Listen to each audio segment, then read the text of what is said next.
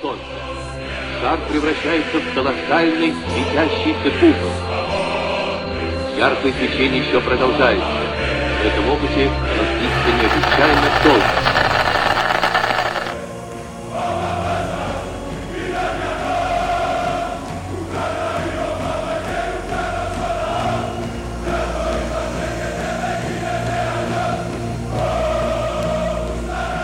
Bonjour, bonjour et bienvenue pour ce quatrième épisode du Podski, le podcast du site internet footballski.fr. Et c'est un, un, grand moment puisqu'on va démarrer les présentations des équipes qualifiées pour l'Euro 2020 ou 2021, appelez-le comme vous voulez. On les fera une par une, on les présentera une par une avec un invité évidemment et on va commencer par l'Ukraine, l'Ukraine avec euh, Karim qui est l'un de nos spécialistes ukrainiens et euh, plus globalement de, de, un de nos spécialistes sélection nationale. Salut Karim. Salut Quentin. Alors Karim, euh, l'Ukraine, l'Ukraine déjà comment t'es venu peut-être cette, cette passion pour pour la Sbirna et son et son football? C'était beaucoup. Euh, en fait, j'étais beaucoup plus sur la Russie initialement. Euh, L'Ukraine, c'est venu après, vers, vers l'Euro 2012, en fait, quand. Euh, bah, puisque ce pays organisait l'Euro 2012, donc c'est venu à ce moment-là, étant donné qu'ils avaient affronté l'équipe de France en plus, donc euh, ça m'a donné envie de, de m'y intéresser de plus près. Après, j'avais déjà eu euh, connaissance du, du Dynamo Kiev dans les, dans les années, la fin des années 90, quand j'étais vraiment plus jeune.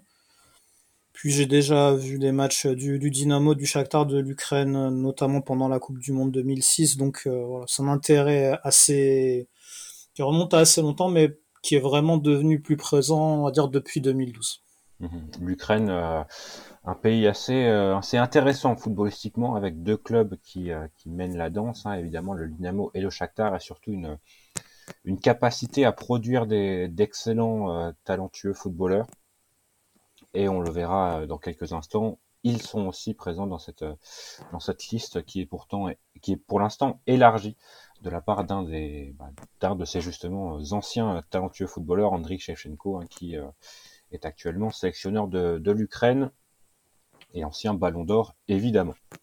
Alors l'Ukraine qui commencera son euro face aux Pays-Bas à Amsterdam, un match peut-être sûrement le match le plus compliqué, ce sera le 13 juin continuera son, sa phase de poule contre la Macédoine à Bucarest le 17 juin. Bucarest d'ailleurs qui est le, lieu du, du, camp de base de la sélection ukrainienne. Et enfin, quatre jours plus tard, toujours dans cette même capitale de la Roumanie, ce sera Ukraine-Autriche. Alors un groupe euh, plutôt à la portée euh, des Ukrainiens, on le verra un peu plus tard aussi, malheureusement, qui nous habitue à être un peu, euh, un peu décevant en, phase finale de compétition internationale. Et pour cette, pour cet euro, Andriy Shevchenko a, c'était peut-être l'équipe d'ailleurs qui a démarré le, le, plus tôt sa préparation, puisque Andriy Shevchenko a appelé, euh, je crois, le 30 avril, euh, une, liste élargie de 36 joueurs qui a été réduite à 33 après la, la blessure de, de trois joueurs, dont Vitaly Bouleski, là qui est un, petit coup dur, est ramené à 34, euh, je crois que c'est hier ou aujourd'hui, un hein, mardi, mercredi, pardon, avec l'arrivée de Roman Bezous, le joueur de la Gantoise qui est, venu euh, prêter main forte à un, groupe très très élargi qui s'entraîne depuis le 15 mai à Kharkov. Alors euh, mon cher euh, mon cher Karim, on, je vais pas non plus tous les, nommer, mais c'est vrai qu'on a un groupe très très très dense. On en parlait un peu avant de démarrer. Euh, L'Ukraine qui a peut-être euh, une trentaine de joueurs, de très très bons joueurs, mais ensuite il faut quand même creuser un peu plus loin pour aller chercher des, joueurs de niveau international, on va dire. Oui, assez peu de, joueurs de, de, niveau international, comme tu disais. Euh, pour revenir à ce que tu disais, en fait, même la fin du championnat a été euh, avancée. Il y a eu l'avant-dernière la, journée qui s'est déroulée en milieu de semaine pour faire jouer la dernière journée. Quand l'avant-dernière devait se jouer, le championnat s'est terminé le 9 mai. Donc euh, vraiment très très très tôt pour avoir une préparation optimale, euh, pour avoir un maximum de joueurs à disposition, puisque la plupart des joueurs viennent du championnat local quand même. Et euh, donc, comme tu le disais, oui, assez peu de joueurs de, niveau international, assez peu de joueurs qui jouent dans les grands championnats européens. Euh, en fait, quasiment tous les joueurs euh, jouant en Ukraine évoluent soit au Shakhtar, soit au Dynamo, qui ont renforcé leur position dominante depuis, depuis la guerre et qui a entraîné, enfin, et tous les bouleversements qui ont entraîné en fait la disparition des, des deux outsiders qui étaient le Dnipro et le métalliste euh, Kharkiv. Donc il n'y a, a, que deux joueurs du, qui, qui, jouent dans le championnat ukrainien et, qui n'appartiennent pas à un des deux clubs. Il me semble que c'est Dovbik qui joue à Dnipro 1 et euh, Bondarenko qui joue à Mariupol et qui, euh, qui est prêté par le Shakhtar. Exactement, comme, comme beaucoup de joueurs de, de Mariupol. D'ailleurs.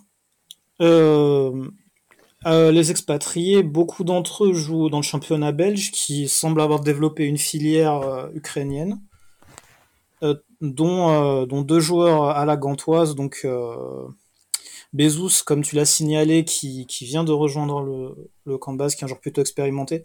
Et surtout Yaremchuk, qui a fait une excellente saison, euh, qui va être l'avant-centre euh, titulaire de la sélection, normalement. Euh, voilà, le, on va dire le véritable joueur de niveau international. Enfin, il y en a deux, mais celui qui est davantage le facteur X pour moi, c'est Ruslan Malinowski, qui joue euh, à l'Atalanta Bergame plutôt milieu axial meneur de jeu qui peut également jouer sur l'aile, qui a vraiment pris une nouvelle dimension alors que qui était davantage un joueur de rotation. Il est devenu indiscutable en cette fin de saison, notamment depuis le, départ de Alejandro Gomez. Et il a fini meilleur passeur du championnat italien. Donc, euh, donc vraiment le, joueur à suivre côté ukrainien. Il y a aussi Zinchenko qui, joue arrière gauche à Manchester City, qui s'est imposé à ce poste, mais qui est davantage un milieu axial, euh, un 8 voire, voire un meneur de jeu. Donc euh, voilà, c'est véritablement les deux seuls joueurs qu'on peut ressortir qui, qui ont niveau international. Euh, qui joue également dans les parmi ceux qui jouent également dans les grands championnats, il y a Yarmolenko mais qui est plutôt en perte de vitesse, qui est régulièrement remplaçant avec West Ham, qui ne joue pas souvent qui, euh, a raté euh, en fait sa, transition vers, vers les grands championnats européens, puis ce qui était passé à Dortmund où ça n'avait pas non plus très bien marché avant d'aller à West Ham. Et euh, également Andriy Lounine qui joue au Real Madrid, mais qui est doublure de Courtois et qui n'a pas joué beaucoup en fait, qui a été prêté, je crois, en deuxième division, je, ne sais plus dans quelle équipe, et également à Leganés, mais qui est revenu comme doublure, mais qui ne joue pas beaucoup au, Real Madrid. C'était à Oviedo, si je dis pas de bêtises. Ah oui, plus, ouais, ouais, c'était ça. Oviedo, il a été prêté plusieurs fois hein, depuis son arrivée au, Real Madrid, à Leganés effectivement, puis à Valladolid, et enfin à Oviedo l'année dernière. Et cette saison, ça ne fait malheureusement que un match en, Coupe du Roi. Lui qui avait été pourtant si bon lors de la campagne de, de, de la Coupe du Monde U20. qui a été meilleur gardien de la compétition d'ailleurs. Que l'Ukraine avait d'ailleurs brillamment remporté avec euh, certains joueurs d'ailleurs qui, qui, ne sont pas là, euh, notamment euh, l'attaquant dont j'ai oublié le nom qui joue au Dynamo Kiev. Soupria. C'est ça exactement, et son, son, numéro 10 derrière lui, Sergei Boulitsa. Et il y a également un, un ukraino-géorgien. Qui a été prêté par le Dynamo Vorskla Poltava euh, en deuxième partie de saison. Et qui a choisi de représenter la Géorgie. Exactement. Euh, pour, son aventure internationale. Alors tu fais bien de, de, mentionner et de rester quelques secondes sur, euh, sur Yaremchuk. Enfin, enfin peut-être l'Ukraine a trouvé un, un bon joueur de foot à la pointe de son attaque. Effectivement, oui, c'est le, c'est le plus, plus prolifique des attaquants. Il s'est vraiment imposé comme, euh, comme l'avancement titulaire euh, depuis, depuis l'arrivée de Chevchenko, première sélection seulement en 2018, qui a, euh, qui a 25 ans, qui en aura 26 fin novembre, et qui vraiment a pris une nouvelle dimension depuis son arrivée à la Gantoise, qui cette année a, je n'ai plus le stat exact, mais qui a marqué plus d'une vingtaine de buts en championnat. donc, vraiment l'un des, l'un des hommes clés de, de la Gantoise et euh, l'avancement titulaire de la sélection ukrainienne, qui aura d'autant moins de concurrence que, que Junior Moraes, qui avait été naturalisé euh, et qui était envisagé comme une concurrence euh, plus à court terme, étant donné que c'est un joueur relativement âgé, c'est assez gravement blessé, qui ne pourra pas être de 7 euros. Donc beaucoup de désespoirs vont reposer sur, sur Roman Yaremchuk. Et comme tu le disais, 20 buts en championnat belge cette saison en 34 matchs auxquels il faut ajouter 7 passes décisives, donc une, très très belle saison pour Yaremchuk qui a l'avantage d'être un bon joueur de foot. C'est vrai que qui peut aussi jouer sur un côté d'ailleurs, même si c'est ça, même s'il est assez grand, donc c'est plutôt intéressant de l'avoir en, point à la pointe de l'attaque, surtout qu'il y a des, très bons ailiers qui peuvent apporter des centres, des centres des deux côtés. Mais c'est vrai qu'il y en a, il y en avait marre de voir des, des Selesnyov, des euh, un, un hein, qui avait, euh, qui s'était essayé un temps avant qu'il se soit suspendu pour dopage, si je ne dis pas de mais Qui, mais qui est bien dans la sélection néanmoins. Ça, ça démontre qu'il y a que le choix n'est pas que derrière Mchuk, le choix n'est pas énorme euh, non plus. Souvent, souvent Yarmolenko a joué à ce poste d'ailleurs, alors qu'il est davantage ailier.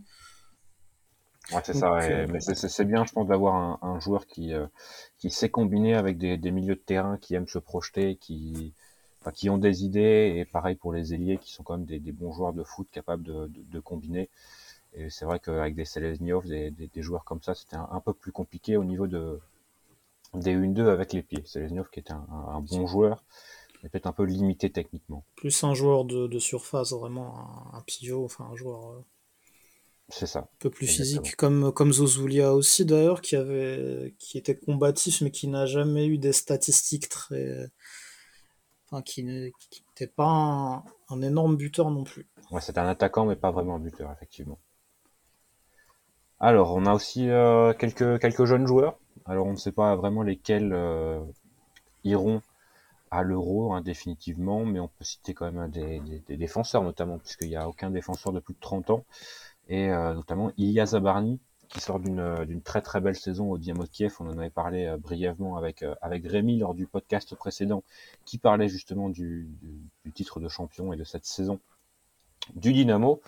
Ilya Zabarny, pareil, Mikolenko hein, à gauche également, Denis Popov qui sera sûrement à l'Euro également, et surtout un système qui a changé récemment pour pour Andriy Shevchenko puisqu'il a innové un peu, on va dire, avec une, défense à trois, à trois défenseurs, centraux en tout cas, dont Ilya Zabarny, 18 ans, qui s'impose et qui a déjà six sélections. Qui a débuté en sélection euh, à l'automne dernier. Je sais, il me semble que le match contre la France, le fameux 7 à 1, je crois qu'il a constitué sa première sélection. Euh, effectivement, système A3 euh, avec Zabarny, donc qui n'a que 18 ans mais qui a réalisé une superbe saison, qui s'est imposé comme titulaire cette année qui a en plus d'automatisme avec, euh, avec Mikolenko qui évolue euh, à sa gauche. Et le reste de, la défense, euh, tout de même, il y a le reste de la défense, c'est plutôt plutôt Shakhtar avec avec avec Krivtsov et Matvienko qui ont ces automatismes là aussi. Matvienko qui était d'ailleurs formé comme comme arrière gauche avant de revenir dans l'axe. Donc c'est une autre possibilité aussi d'avoir la, défense du Shakhtar pour les automatismes, mais à 3 derrière, c'est effectivement une bonne euh, une bonne option, d'autant qu'il y a des latéraux assez offensifs pour euh, combiner. Tu parlais de de Zabarny, euh, pardon, de de Mikolenko, il également Karavayev lui aussi du Dynamo Kiev qui joue de l'autre côté. Exactement, et si ce n'est pas Mikolenko, ce sera Sobol, qui lui aussi est un, latéral très très explosif et, offensif. Et tu l'as mentionné, l'un des gros avantages sûrement de l'équipe euh, d'Ukraine, c'est quand même sa, colonne vertébrale qui euh, évolue tous, euh, qui évolue dans, dans, un même club, le Dynamo Kiev, avec notamment un milieu de terrain où, alors je sais pas si, si Dortchuk, si les, les, joueurs comme ça et joueront, mais c'est vrai qu'on peut se baser sur une une très solide colonne vertébrale qui évolue dans le même club, même si c'est peut-être un peu moins vrai depuis, euh, depuis quelques années avec certains joueurs qui réussissent à s'expatrier à l'étranger. Hein. Tu parlais de Malinowski, de, Zinchenko. c'est quand même pas mal d'avoir euh, d'avoir des joueurs qui, qui jouent ensemble depuis depuis très très longtemps, que ce soit en club ou, ou, euh, en sélection. Effectivement, ça peut permettre de compenser le fait que intrinsèquement ces joueurs sont peut-être moins bons ou alors ont moins une réputation moindre que ceux d'autres nations. Mais oui, il y a toujours cette colonne vertébrale. Et ce qui était bien aussi, et ce qui est toujours le cas d'ailleurs, c'est que souvent les joueurs veulent dans le même secteur de jeu. Euh, c'est comme si en fait, euh, un peu façon façon hockey sur glace, c'est des lignes qui étaient sélectionnées. Donc euh, voilà, on peut avoir la défense du Dynamo, partie du milieu, pardon, la défense du Shakhtar, une partie du milieu du Dynamo, etc. Donc ouais, pas mal d'automatisme à ce niveau-là.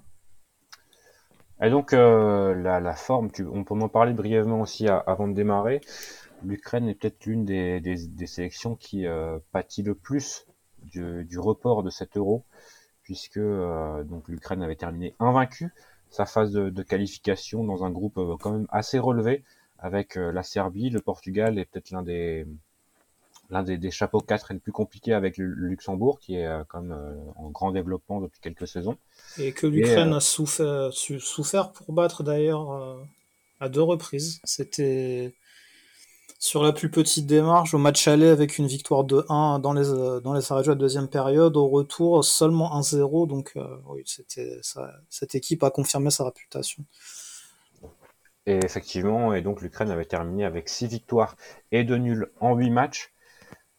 Problème, depuis c'est un peu moins convaincant, avec euh, notamment plusieurs matchs nuls récemment. Et le dernier, alors en match amical avec une équipe quand même euh, assez euh, expérimentale, tu, me l'as dit, contre Bahreïn, un partout il y a, quelques jours. Donc euh, voilà, c'est vrai que l'Ukraine est quand même moins en forme qu'il y a un an, avec des, bah, certains joueurs qui ont pris un an, hein, malheureusement, des Konoplianka qui qui n'a pas fait une très très grande saison alors qu'il était de retour au pays et qui qui est qui s'est récemment blessé et qui n'est pas encore à 100%. Yarmolenko, pareil, qui, euh, qui perd un peu de son explosivité euh, année après année, mais quelques joueurs quand même comme euh, comme Malinowski qui a lui pris une, une dimension beaucoup plus importante dans le dans, dans son jeu et dans le dans, son équipe de l'Atalanta. Mais globalement, c'est vrai que l'Ukraine impressionne certainement moins qu'il y a un an. Effectivement, d'ailleurs, donc comme tu disais, six victoires de match nul, les deux acquis face aux équipes sur le papier les plus fortes du groupe à l'extérieur, donc euh, au Portugal un 0-0 acquis au tout début des éliminatoires et pour terminer un match nul de 2 arraché à la Serbie. Avec un but qui a quand même eu son importance, le but euh, ben, que, que Bessedine a inscrit euh, au bout du de la deuxième période, qui a permis à l'Ukraine d'être tête de série au tirage au sort. Euh, et donc d'envoyer la, la, France dans le chapeau 2, ce, qui, euh, ce dont on voit les conséquences au tirage au sort d'ailleurs. Donc euh, c'était un but plus utile qu'il n'en n'en a eu l'air. mais effectivement, si l'euro avait eu lieu dans la foulée de, de ces éliminatoires, l'Ukraine aurait pu être un véritable outsider, ou en tout cas aurait été désigné comme tel. Là, ça s'annonce comme un peu plus difficile. Euh, puisque en fait l'Ukraine a accédé à la Ligue A de la Ligue des Nations euh, fin 2018 et donc a disputé les premiers matchs euh, en septembre. Et ça s'est malheureusement passé pas, pas, pas, très bien passé dans un groupe assez relevé avec l'Allemagne, la Suisse et l'Espagne. Ça a servi de révélateur un petit peu en vue de, de l'euro. Et ça a donné malheureusement deux victoires pour quatre défaites une face à la Suisse, une face à l'Espagne qui était historique car c'était la première fois que l'Ukraine battait l'Espagne dans son histoire. Mais néanmoins, euh, il y avait quand même un écart assez conséquent. La victoire face à la Suisse, pour ceux dont je me rappelle, c'était quand même assez chanceux également, assez, en subissant pas mal. Euh, et l'Ukraine d'ailleurs retournera en Ligue B euh, pour la prochaine édition. Euh, même si donc le dernier match face à la Suisse n'a pas pu se jouer, été perdu sur tapis vert pour euh, cause Covid en fait. Euh, et ben le l'UEFA puis le tribunal arbitral du sport a jugé que c'était l'Ukraine qui était responsable et donc a donné des défaite sur tapis vert et élimine et de fait dernière place et donc relégation. Et il y a eu également le début des éliminatoires de la Coupe du Monde 2022. Il y a eu un très bon match nul obtenu au Stade de France après avoir euh, subi, mais ensuite plutôt bien contenu les attaques euh, françaises. Suivi malheureusement par deux résultats euh, un peu handicapants à domicile, un match nul face à la Finlande, qui est peut-être le rival numéro un de, l'Ukraine pour la place, de, la place en barrage. si on considère la France comme favorite du groupe. Et puis, même si c'est même si c'est plus manifestation d'une grande maladresse qu'autre chose, un match nul face au Kazakhstan qui est quand même qui fait vraiment tâche. Et ces deux résultats ont en quelque sorte un peu annulé le, la bonne opération que l'Ukraine avait fait, puisque l'Ukraine se retrouve, maintenant un peu détachée par rapport à la France qui a pris de l'argent en tête. Donc, euh, euh, effectivement, il y a quelques jours, même si l'équipe est expérimentale, faire match nul contre Bahreïn, ça fait un petit peu tâche. Donc voilà, c'est une équipe qui n'est pas dans une, excellente dynamique euh, depuis la reprise des, compétitions internationales. Pour autant, le groupe est quand même à sa portée, hein, si on regarde en tout cas sur le papier, hein, notamment l'Ukraine a, peut-être la chance d'être dans le la chance ou la malchance, hein, on, le verra le, jour J, mais d'être dans le, le, groupe du petit pousset de cette euh, de cet euro avec la, Macédoine et une équipe d'Autriche qui est un peu euh, inconstante. On le verra dans un dans un prochain podcast. Les Pays-Bas également. Euh, bon, c'est quand même pas mal sur le papier, mais il y a toujours quelques quelques failles. Et euh, donc ça, ça, peut être intéressant, ça peut être. Il y a un coup à jouer pour l'Ukraine. Un coup à jouer, puis les Pays-Bas, on peut aussi les citer comme perdants du, euh, du calendrier d'ailleurs. Ce qu'il y a eu perte de perte de Van Dyke, changement d'entraîneur et donc des résultats moins convaincants que que. Donc euh, je, je vois quand même les Pays-Bas favoris face à l'Ukraine, surtout à domicile, mais c'est une équipe qui euh, qui je pense est un peu moins impressionnante que qu'il y a un an, un an et demi. Malgré tout, comme je le disais en introduction, l'Ukraine a quand même pas mal l'habitude de nous décevoir, notamment quand elle arrive en, en phase internationale, quand elle arrive, hein, puisqu'elle ne s'est jamais encore, euh, elle ne s'est pardon pas, pas qualifiée pour les euh, pour la Coupe du Monde depuis 2006. Effectivement. Et, s'était euh, qualifiée pour pour l'Euro 2016 en France, mais a terminé à la 24e et dernière place avec trois défaites en phase de poule, zéro but marqué, seule une, euh, victoire en, bah en 2012 vient, euh, vient un peu mettre euh, amener un peu de gaieté aux performances ukrainiennes, mais c'est vrai qu'on attend certainement plus de l'Ukraine par rapport à son effectif, par rapport à sa stature, dans peut-être dans le, football international, que des, passages, on va dire, en phase de, en phase finale de, compétition internationale. C'est exact, mais j'ai l'impression qu'en fait la meilleure équipe que l'Ukraine a eue ces dernières années a raté sa chance en phase finale. Pour moi, clairement, la meilleure équipe qu'a eu l'Ukraine euh, ces dernières années, c'était celle qui a été éliminée ben, par la France en barrage du Mondial 2014, qui avait, euh, je trouve, qui enfin qui bénéficiait d'un championnat qui était à ce moment-là peut-être au meilleur de, de, sa forme possible, avec quelques équipes références, d'autres équipes, euh, d'autres équipes émergentes. Euh, qui a, au-delà du barrage, qui avait raté son début d'éliminatoire, malheureusement, en prenant, euh, en perdant contre le Monténégro à domicile, en faisant match nul en Moldavie, en, en concédant le nul en Angleterre après avoir mené jusqu'à la 88e, et tout ça pour échouer à un point d'Angleterre, donc aller en barrage, puis se faire sortir par, la France. Et euh, même si les cadres de cette équipe ont été conservés, malheureusement, beaucoup d'entre eux ont décliné. Donc c'est une équipe moins en forme qui arrive à l'Euro 2016 même si elle avait réussi à se défaire de la malédiction des barrages, puisque faut savoir que l'Ukraine était tombée en barrage euh, soit en éliminatoire de la Coupe du Monde, soit de l'Euro, me semble à cinq reprises avant, cet échec. Il y avait eu 98, 2000, 2002 et, et 2010, 2010 et 2014, effectivement à cinq reprises. Et donc cette équipe est passée à côté de son euro euh, alors qu'elle était euh, pas un favori mais en tout cas un outsider, était chapeau 2 au moment du tirage. Euh, trois défaites donc face à l'Allemagne ça apparaissait encore assez logique. Celle face à l'Irlande du Nord a véritablement, véritablement enfoncé l'Ukraine qui s'était retrouvée éliminée juste, juste après. Puis la défaite à Pologne anecdotique aussi. Donc ça a marqué la véritable fin d'un cycle avec le départ de Anatoly Timoshuk notamment, même s'il était venu, euh, même si sa présence à l'Euro était plus symbolique qu'autre chose. Euh, donc Shevchenko était à cette époque-là l'adjoint du sélectionneur Mikhailo Fomenko et euh, il est devenu sélectionneur par la suite.